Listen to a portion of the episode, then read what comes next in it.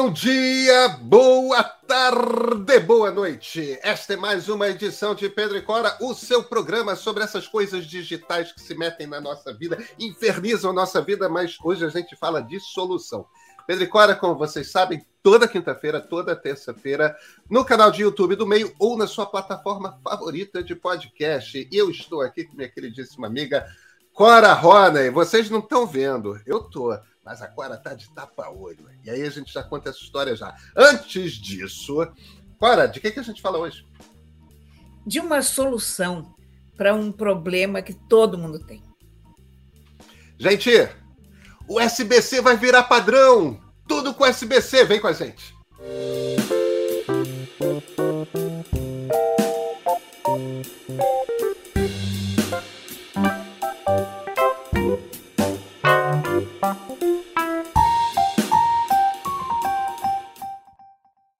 Agora, Rona, antes de tudo, eu acho que eu tenho que explicar aqui para a galera que você ainda está na fase das, das cirurgias é, oculares e por isso que, por conta do curativo, a gente, a, a, gente entre botar você de pirata barba negra com esse tapa-olho maravilhoso e botar um retrato, a gente achou mais simpático botar um retrato hoje, né, Cora? Pois é, tem aquela coisa também da, vaidade, sabe? O ser humano não gosta de aparecer com, com um curativo desse tamanho, muito embora seja a coisa mais natural do mundo e, e consequência natural de uma operação, que foi o que me aconteceu. Então, você usa curativos, as pessoas usam curativo, mas é chato e não gosto, não orna. Então, eu prefiro que a minha foto entre no meu lugar. Pronto. Clara, a sua foto é sempre muito bem-vinda. Mas vamos falar agora de um assunto extremamente empolgante. Nós vamos falar hoje de USB-C. a, história, a, história, a história é a seguinte: a União Europeia, o pior de tudo é que isso vai mexer com a vida de todo mundo, realmente. O USB-C é aquele é aquele cabinho USB que muitas pessoas que têm celulares mais modernos, Android, já conhecem. Quem tem um MacBook, por exemplo, também já conhece. É aquele cabo USB que não importa se você bota de cabeça para cima, de cabeça para baixo, ele encaixa igualzinho. Ele é fininho e, e, e redondinho e, quer dizer, é tipo um, Elíptico. um retângulozinho, né? Elíptico. Muito obrigado, cara. E, e ele encaixa direitinho de um lado ou de outro, não tem lado certo, tanto faz. O que, que, a União Europeia decidiu e por que, que isso é importante? O que a União Europeia decidiu é o seguinte: ó, agora, a partir de agora a gente vai estandarizar. Em tudo quanto é país da União Europeia, a partir de janeiro de 2024, todo aparelho recarregável tem de usar cabo USB-C. Isso vale para smartphone, isso vale para tablet, isso vale para headphone, isso vale para console portátil de videogame, isso vale para qualquer aparelho que você use que seja portátil, que tenha uma bateria e que você tenha que carregar de vez em quando por cabo. iPhones, por exemplo, hoje usam aquele cabo Lightning. Muitos aparelhos usam uh, outros padrões de, de USB, tipo o micro ou mini o, o USB, que tem umas bordas mais quadradinhas, é, com umas ladeirinhas, umas coisas assim e tal. O USB-C é o melhor padrão, o mais moderno deles, né? Ele tem umas taxas de transferência de arquivos muito mais rápidas. Além disso, ele também permite carregamento rápido, o que os outros tipos de cabo não permitem. Mas, fundamentalmente, a ideia é o seguinte: você, Cora, não precisa mais ficar comprando um monte de cabo para cada aparelho. Todos os aparelhos vão usar o mesmo cabo, o mesmo carregador. Simplifica a vida, barateia a vida. Baratear a vida é uma preocupação da União Europeia, eles têm toda a razão. E, principalmente, num mundo preocupado com sustentabilidade, diminui o lixo eletrônico. A gente tem que comemorar, Cora? A gente tem que comemorar muito, sabe? Eu eu venho de uma época em que não era cada fabricante que tinha um tipo de conector, era cada aparelho. Você vem dessa época, né, Cora? Eu venho dessa época. Você imagina. Não, né?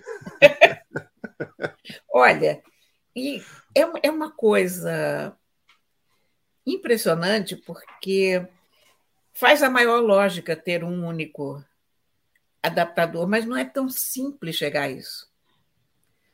É, é um longo aprendizado industrial, é um tem patentes envolvidas, tem jogos de vaidades de inventores e de empresas.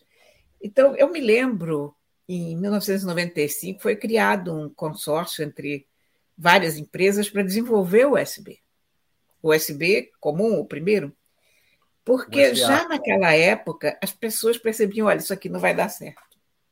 Isso aqui está uma confusão. Porque era um inferno. Você tinha. Cabo serial, cabo paralelo, ASCII, tinha de tudo, cara. Toda a, toda a sorte de, de conector que não combinavam com o outro. Eles, eles, olha, eu tenho uma quantidade de aparelhos antigos, celulares aqui em casa, que eu chamo meu museu do, do celular, porque quando algum aparelho mudava muito o paradigma, eu guardava ele, eu achava que ele era um. Eu não, eu não tinha coragem de me desfazer, então eu tenho. Em tese, todos estariam funcionando se não fossem esses carregadores, porque por incrível que pareça, os cabos acabam mais rápido do que os próprios aparelhos. Num clima tropical como o nosso, quente e úmido, eles apodrecem completamente.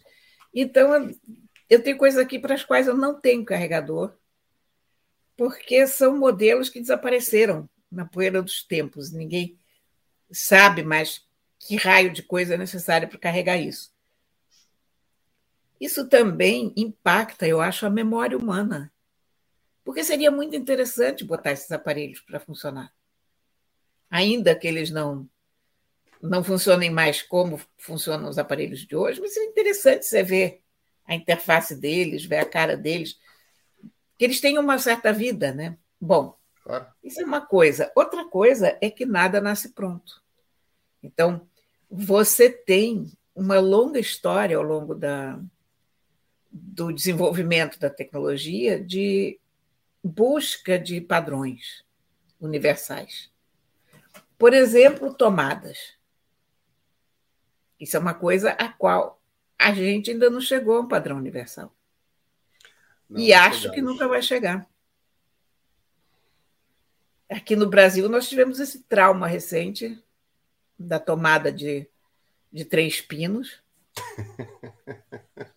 Existem no mundo 20 padrões ainda em uso. Diferentes, tem aqueles clássicos que a gente conhece, mas outros que a gente nem ouviu falar. Como é que começou essa história de conector, de tomada, de, de padrão? Quando a eletricidade foi inventada, foi descoberta, o que quer que tenha acontecido com a eletricidade, a eletricidade pessoas... já existia agora, a gente Sim. só dominou ela. É, a gente, quando ela foi dominada, pronto, era essa palavra que eu estava buscando.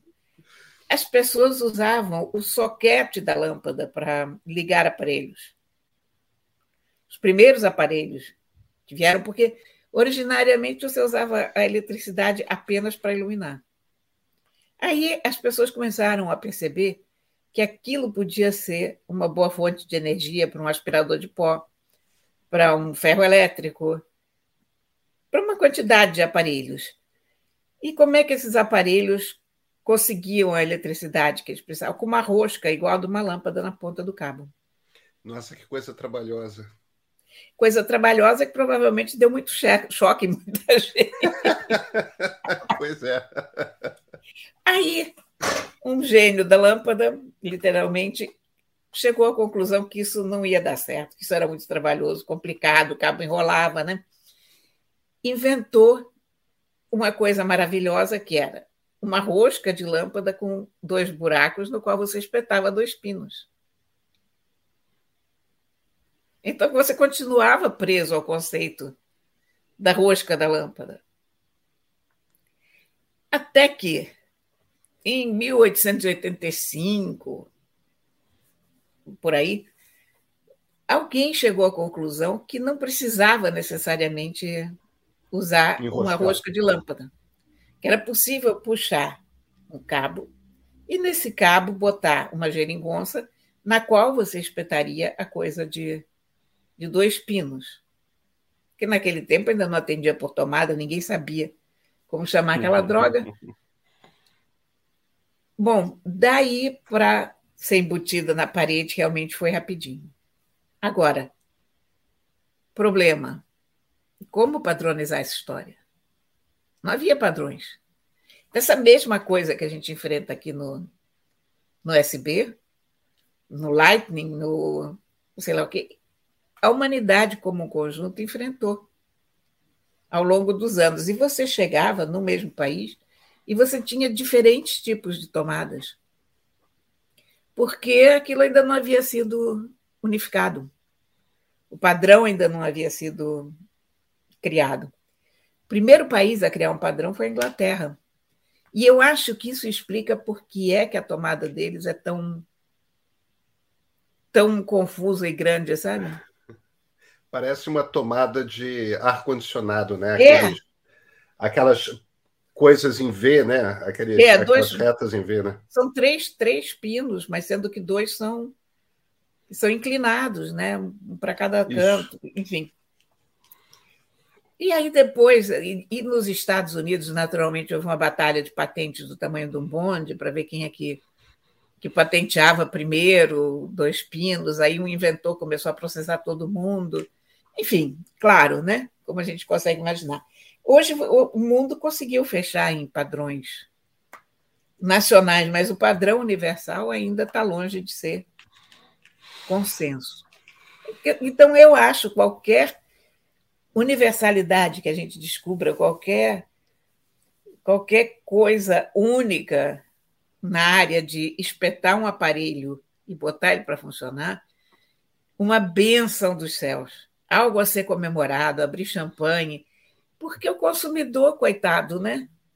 Aí, olha, eu acho que a gente ainda tem um problema aqui no Brasil, que a nossa tomada de três pinos tem duas grossuras. Tem, para 10 e 20 amperes. Pois é.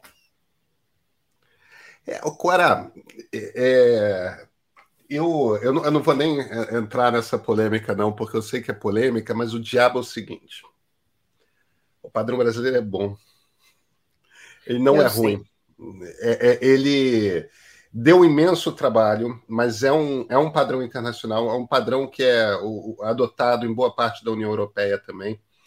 É, o, o, o fato de a tomada ser enterrada diminui muito a incidência de choque, o que não é uma coisa pequena.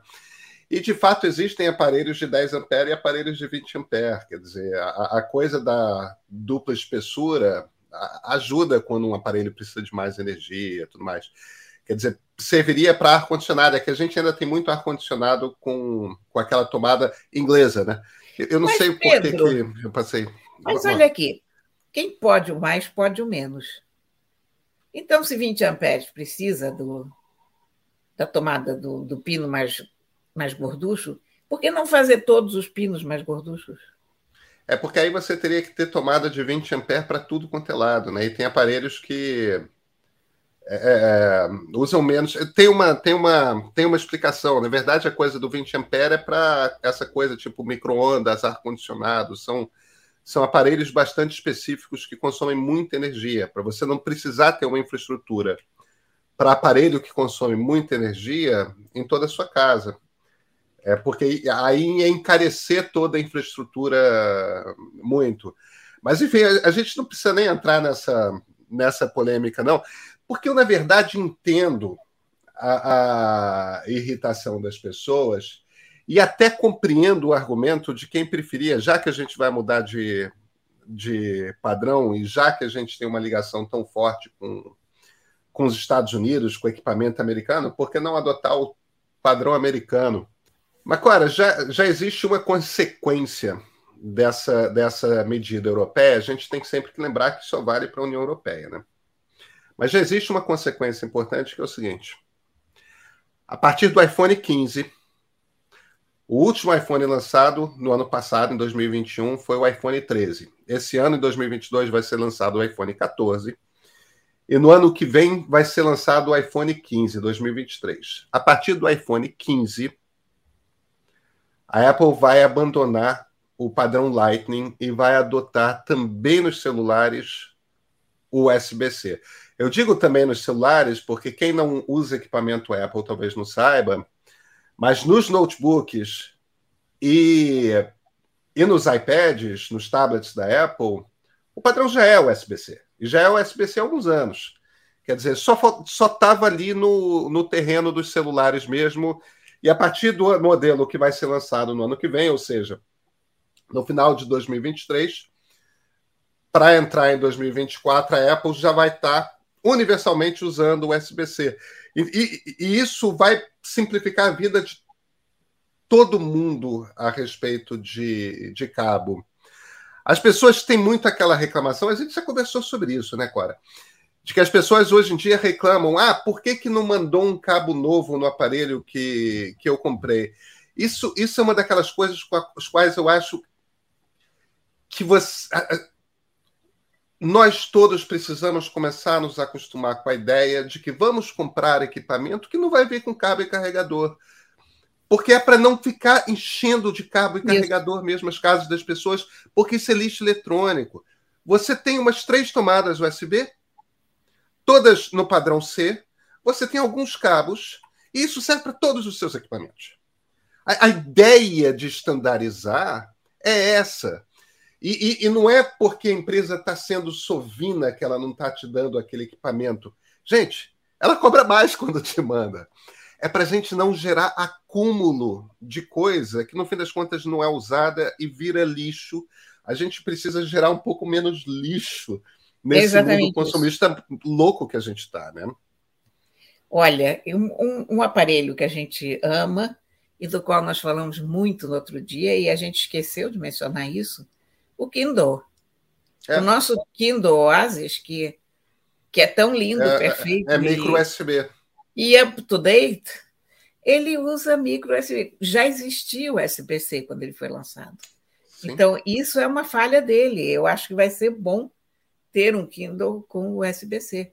Porque por que, que eu tenho que ter uma tomada, quer dizer, um cabo, pelo menos, para o Kindle e outro para o meu telefone?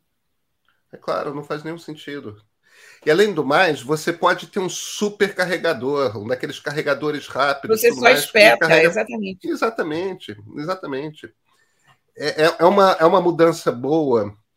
A Europa, eu acho que está fazendo. É, é muito engraçado, né? Porque a, a China e os Estados Unidos hoje são os dois grandes países inovadores em tecnologia. Não estou desmerecendo Coreia do Sul e Japão, não. É claro que Japão e Coreia do Sul têm sua importância. Agora, as grandes potências de inovação tecnológica no mundo são claramente China e Estados Unidos.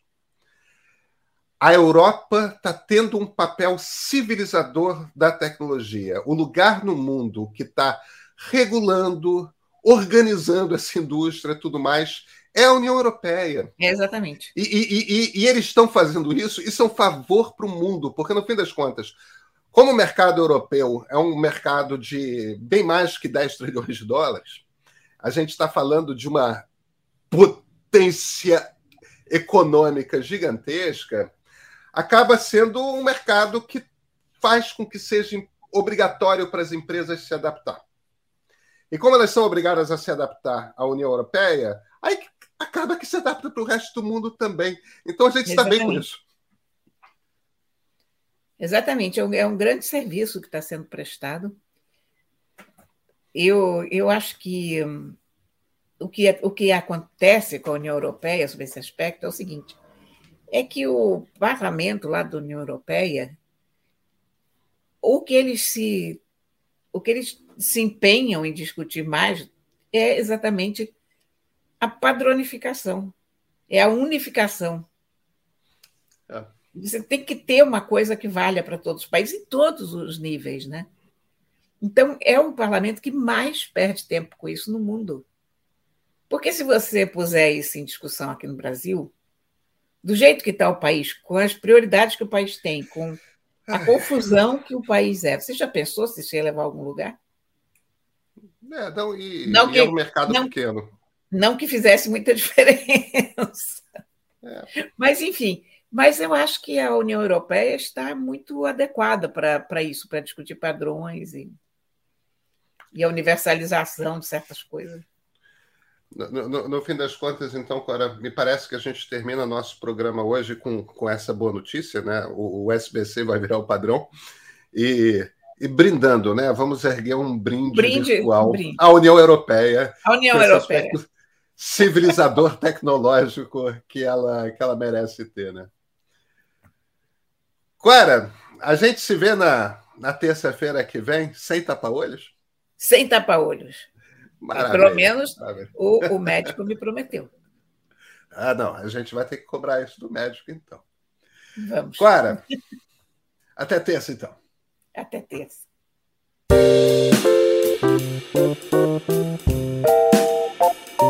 Música